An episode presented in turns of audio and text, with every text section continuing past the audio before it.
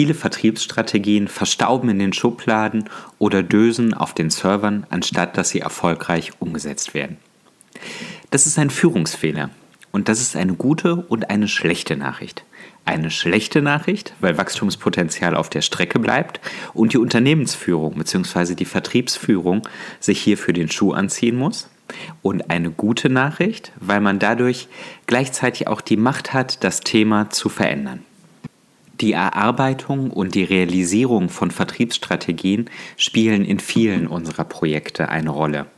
Ähm, ein Beispiel, ein Projekt habe ich noch sehr genau vor Augen. Ein Klient, ähm, der Dienstleistungen anbietet im B2B-Bereich und bei dem der Vertrieb bei weitem nicht die Performance zeigte, die sich der Eigentümer oder auch die Geschäftsführung gewünscht haben. Wir haben ein Prinzip beim Mandat, das heißt erst verstehen, dann verändern es sind häufig keine ähm, leichten, keine einfachen Lösungen, die zu weiterem Wachstum führen. Denn wenn es so einfach wäre, dann hätte das Unternehmen ja längst die notwendigen Schritte eingeleitet. Also sind wir eingestiegen und haben begonnen beim Erörtern und beim Ergründen des, warum die Performance entsprechend nicht stimmt. Wir haben auch hier angefangen, nach der Vertriebsstrategie zu fragen. Und obwohl man angab, über eine starke Vertriebsstrategie zu verfügen, ähm, waren die Ergebnisse weit ab von dem, was erwartet wurde. Es waren zu wenig Kunden, es waren die falschen Kunden ähm, und darüber hinaus auch noch die falschen Aufträge. Die Qualität der Vertriebsstrategie lasse ich jetzt außen vor. Was sich zweifelsfrei feststellen ließ, war, dass die strategischen Festlegungen der Vertriebsleitung nicht umgesetzt wurden. Also das, was uns als Vertriebsstrategie ähm, angeboten wurde und das, was wir in der Praxis gesehen haben, was wir in Gesprächen ergründet haben, ähm, ging diametral teilweise auseinander. Wenn wir hier wiederum fragen, warum das der Fall war, dann haben wir festgestellt, dass teilweise diese strategischen Festlegungen schlichtweg nicht gekannt wurden. Mindestens aber wurden sie unterschiedlich ähm, interpretiert. Das haben wir in initialen Fokusgesprächen herausgearbeitet. Und an dieser Stelle möchte ich ähm, Sie auch dazu ermuntern, einmal bei sich im Unternehmen ähm, zu gucken und mit dem Vertrieb ins Gespräch über das Thema Vertriebsstrategie und Vertriebsstrategie-Realisierung zu ähm, gehen. Und vielleicht hilft Ihnen eine der, ähm, eine der folgenden Fragen dabei. Fragen können in die Richtung gehen, ähm, wie beispielsweise, bitte beschreiben Sie die Vertriebsstrategie in eigenen Worten. Es ist hochinteressant, was man hier für Antworten bekommt. Eine Frage, die ich auch sehr gerne stelle, ist die nach den Prioritäten des Vertriebes. Also welche Top 3 Prioritäten hat der Vertrieb aus Ihrer Sicht? Wenn Sie sich die Mühe machen, die Antworten mitzunotieren, wenn Sie mit ähm, Vertriebsmitarbeitern gesprochen haben und sich vorher auch Gedanken dazu gemacht haben, was eine korrekte Antwort wäre für Ihr Unternehmen, ähm, kommen Sie zu interessanten Erkenntnissen. Weitere Fragen könnten lauten, wer ist der ideale Kunde? Wer ist der ideale Kunde, mit dem wir das Wachstum 2021 generieren werden, beispielsweise? Oder wie sieht der ideale Auftrag in den kommenden Monaten 2021 aus? Besonders aussagekräftig sind auch äh, Meinungen und Glaubenssätze über Stärken des Unternehmens. Fragen könnten hier in die Richtung gehen, aus Ihrer Sicht, warum arbeiten Kunden mit Ihnen zusammen oder eben nicht? Oder was unterscheidet uns vom Wettbewerb? Probieren Sie es aus, Sie werden von den Antworten überrascht sein. Eine meiner Lieblingsfragen lautet, wofür sind Sie verantwortlich? Um auch im Vertrieb ein Gespür dafür zu bekommen, ähm, für welche Ergebnisse der einzelne Vertriebsmitarbeiter sich äh, in der Verantwortung sieht. Und hierbei sollten auch strategische Festlegungen und die Realisierung von strategischen Festlegungen ähm, ein großes Gewicht haben. Wenn nur gesagt wird, dass Umsatz und ähm, Deckungsbeitrag hier in der Verantwortung liegt, dann ist das für Ihr Unternehmen möglicherweise zu kurz gesprungen. Denn vielleicht möchten Sie aktuell eine bestimmte ähm, Branche, eine bestimmte Leistung, ähm, irgendwelche strategischen Festlegungen ähm, umgesetzt wissen. Und hierauf sollte der Vertriebsmitarbeiter auch in seine Antwort eingehen. Eine Vertiefungsfrage hierbei könnte auch noch lauten, woran messen Sie Ihren Erfolg? Aber jetzt sind wir auch schon ganz, ganz tief in den Inhalten. Ähm, wie Sie gemerkt haben, in dieser Folge beleuchten wir Best und Worst Practices in Bezug auf die Realisierung von Vertriebsstrategien. Für diejenigen, die neu dabei sind in dieser Podcast-Serie, ähm, äh, zwei, drei Sätze zum ähm, Format. Der Elefant im Raum ist ein Vertriebspodcast, der sich an Unternehmenslenker und an Vertriebsprofis richtet. Und dies ist die dritte Folge der zweiten Staffel. Wir haben eine Leitfrage in dieser Staffel, die da lautet, wie mache ich meinen B2B-Vertrieb zum Wachstumsmotor? Und dieses Mal betrachten wir eben die Facette der Vertriebsstrategie Realisierung. In jeder Folge in diesem Jahr beschäftigen wir uns gemeinsam mit einem metaphorischen Elefanten im Raum, der dem Wachstum im Weg steht. Im Vertrieb trifft die Strategie auf die Realität. Es ist völlig klar, dass eine unzureichende Umsetzung ein riesiger Elefant ist, der Wachstum im Weg steht. Richtig eingesetzt kann dieser Elefant einen aber auch metaphorisch in die Höhen des Wachstums ziehen, sozusagen. In dieser Folge beschäftigen wir uns damit, wie konkret das gehen kann. Mein Name ist Fabian Vollberg. Ich bin geschäftsführender Gesellschafter der Mandatmanagementberatung in Dortmund und wir unterstützen Unternehmen dabei, profitabel zu wachsen. Dies ist unser Vertriebspodcast. Wir gehen jetzt gemeinsam neun Punkte durch, die für eine wirkungsvolle Strategierealisierung hilfreich, teilweise sogar unabdingbar sind. Verstehen Sie diese Auswahl sozusagen als Früchtekorb, bei dem Sie sich die Fruchtsorten herauspicken, die für Ihre Situation die richtigen sind. Fangen wir an. Erstens. Machen Sie sich vom ersten Moment der Beschäftigung mit dem Thema Vertriebsstrategie bewusst, dass die Realisierung eine anspruchsvolle Aufgabe werden wird, die separat gedacht und erarbeitet werden muss. Das ist viel besser, als zu spät davon überrascht zu werden. Man plant anders, man denkt anders, man konzipiert anders, vollständiger und intelligenter, wenn man sich bewusst ist, dass es nicht mit dem Konzept alleine getan ist und dass man selber auch danach gefragt ist. Wenn man einer Vertriebseinheit lediglich eine gut ausgearbeitete PowerPoint-Dokumentation der Vertriebsstrategie gibt, wird nicht besonders viel dabei herumkommen. Kommen wir zum zweiten Punkt. Überlegen Sie bewusst, ab welchem Zeitpunkt der Strategieerarbeitung Sie Marktexpertise mit hinzuziehen möchten.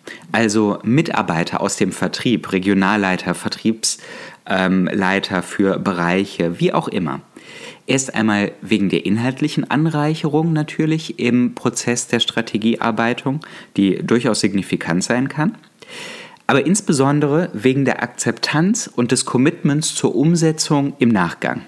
Ein Klient aus der Industrie, bei dem wir ein ähm, großes Wachstumsprojekt im vergangenen Jahr abgeschlossen haben, ähm, ist in regionalen Strukturen organisiert. Und hier wurden Hoffnungsträger aus den Regionen hinzugezogen, ähm, ja, von denen man sich ein viel genaueres Bild machen konnte im Zuge dieser Arbeit, die sich inhaltlich toll einbringen konnten und die natürlich auch als Botschafter dieses Themas Vertriebsstrategie später in den Regionen agieren können. Der dritte Punkt. Die initiale Kommunikation der Vertriebsstrategie verdient einen würdigen Rahmen, Aufmerksamkeit und die Möglichkeit zum Dialog. Der Führung obliegt es mindestens, die strategischen Grundlagen zu vermitteln und ein gemeinsames Verständnis der Strategie zu schaffen. Dafür empfiehlt es sich wirklich, mit klaren, einfachen Worten die Dinge auf den Punkt zu bringen. Es geht nicht darum, besonders geschliffene, besonders vollständige ähm, Themen zu erörtern und intellektuelle Schleifen zu drehen. Es geht um Einfachheit und um Klarheit. Ein würdiger Rahmen kann auch im Zuge einer Videokonferenz erfolgen. Wir haben ein Beispiel im vergangenen Jahr gehabt, wo den Führungskräften ähm, strategische Inhalte vorgestellt wurden und wo ein Beitrag geleistet wurde von einem Verein, den dieses Unternehmen ähm, gesponsert hat, ähm, wo der Cheftrainer und das Management etwas dazu gesagt haben ähm, wo Gastbeiträge noch einmal da waren mit externen Referenten und wo wirklich diese Möglichkeit geschaffen wurde, die Dinge zum einen zu transportieren und zum anderen auch wirklich zu besprechen. Das Zielbild der Führung sollte dabei sein, zu inspirieren, ein Teil der Strategie zu werden und sich begeistert und aktiv in die Realisierung einzubringen. Punkt 4. Ein kritischer Moment des Realisierungserfolgs liegt direkt nach der Vorstellung und Diskussion der Vertriebsstrategie. Denn dann geht es um die zügige Operationalisierung ähm, der Themen. Das Schlechteste, was der Begeisterung und der Überzeugung vom Thema geschehen kann, sind dann Wochen, in denen nichts passiert. Man muss sich das vorstellen. Man hat dieses Treffen, die Vertriebsstrategie wird vorgestellt. Ähm, alle sind begeistert, finden es toll, wollen dieses Bild der Zukunft schaffen und dann passiert gar nichts. Es ist fast noch schlimmer, als wenn man gar nicht darüber kommuniziert hätte, denn dadurch hat man eine Enttäuschung, ähm, ja, eine Enttäuschung produziert, die einfach nicht nötig ist. Jüngst wurde bei einem Klienten entschieden, mit dem wir eigentlich erst Mitte des Jahres nach der ähm, initialen Strategieklausur fortsetzen wollten, dass man auf keinen Fall jetzt so lange warten kann. Denn man möchte dieses Momentum, diese Energie jetzt nutzen und weitere Menschen mit einbeziehen. Bis jetzt geht es sehr gut auf. Der fünfte Punkt. Häufig empfiehlt sich als ein probates Mittel der Realisierung und dieser Operationalisierung, die ich im vorherigen Punkt genannt habe, ein Wachstumsprojekt. Und drei Felder sind dabei besonders wichtig. Drei Felder müssen passen. Es müssen natürlich die richtigen Inhalte sein, die in diesem Wachstumsprojekt ähm, bearbeitet werden und die Bausteine dafür sind, künftiges Wachstum zu generieren. Man braucht eine gute Emotion, dieses Thema Begeisterung, was ich genannt habe, um die Dinge voranzubringen. Und es braucht eine robuste, stabile, vernünftige Methodik. Auch wenn das ein bisschen trocken klingt. Aber ein Wachstumsprojekt, ein, ein Vertriebsprojekt, was unterschiedliche Bereiche ähm, berührt, was verschiedene Protagonisten hat, braucht eine gute Methodik. Der sechste Punkt. Achten Sie darauf, in einem solchen Realisierungsprojekt oder egal für welches Mittel der Realisierung Sie sich entscheiden, achten Sie darauf, dass Sie eine gute Antwort auf die Frage nach dem Warum haben. Warum jetzt diese strategischen Veränderungen? Und wenn Sie sich für ein Wachstumsprojekt entscheiden, seien Sie auch sehr klar darin, was die Ziele dieses Wachstumsprojektes sind. Und damit meine ich jetzt auch, aber nicht nur die Zahlenwelt. Die Frage ist zu stellen und zu beantworten, wie ist die Welt besser, wenn dieses Projekt abgeschlossen ist? Und diese Punkte kann man aufschreiben. Stück für Stück ist es auch wichtig, diese Schriftlichkeit. Ähm, denn sie haben mehrere Menschen, die sich daran orientieren wollen. Und zwar nicht nur heute, sondern auch morgen. Und irgendwann möchte man ja auch auf Basis gemeinsamer Ziele ein Projekt dann erfolgreich beenden. Wenn der Zweck geklärt ist, also die Frage nach dem Warum geklärt ist, die Ziele präzise herausgearbeitet sind, danach lassen sich Handlungsfelder ableiten ähm, oder Teilprojekte ableiten. Sprichwörtliche oder metaphorische äh, Fächer in einem Schrank, in das sich die Themen ähm, ordentlich einsortieren lassen.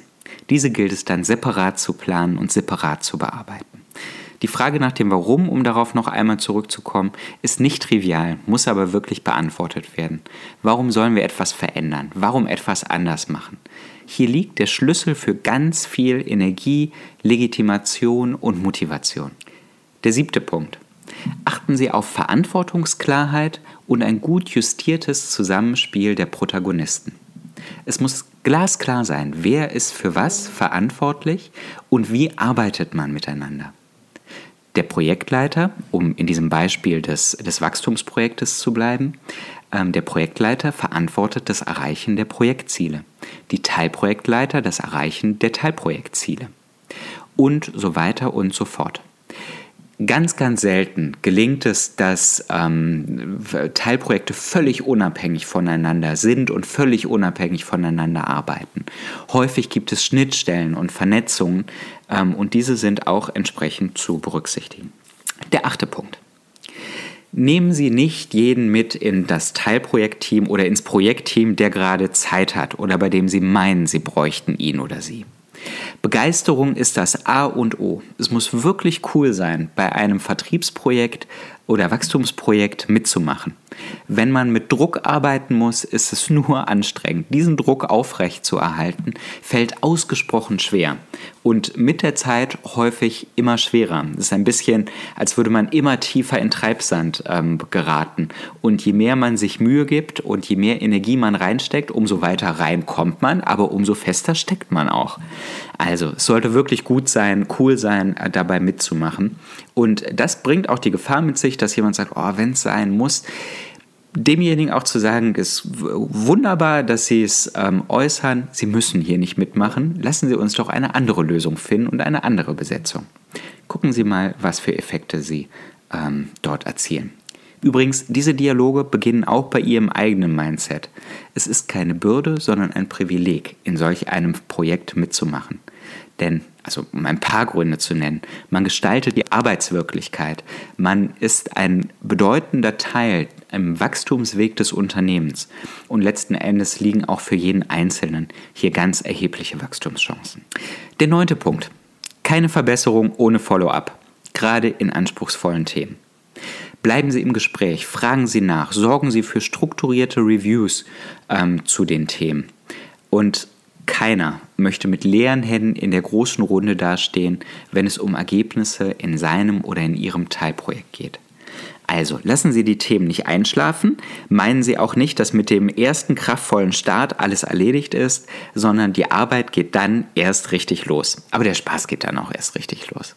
Also bleiben Sie gemeinsam dran, bleiben Sie im Gespräch, fragen Sie nach ähm, bei jedem, der in die Umsetzung mit involviert ist. Soweit zu diesen neuen Punkten. Vergegenwärtigen Sie sich die Vertriebsstrategie. Es beginnt mit der eigenen Zielklarheit. Stellen Sie dann fest, wie gut die Vertriebsstrategie verstanden ist. Denken Sie vielleicht nochmal zurück an die Orientierungsfragen, die ich Ihnen zu Beginn mit an die Hand gegeben habe. Und seien Sie, auch, seien Sie sich auch nicht zu schade, Fragen zu stellen, auf die Sie die Antwort schon zu kennen meinen.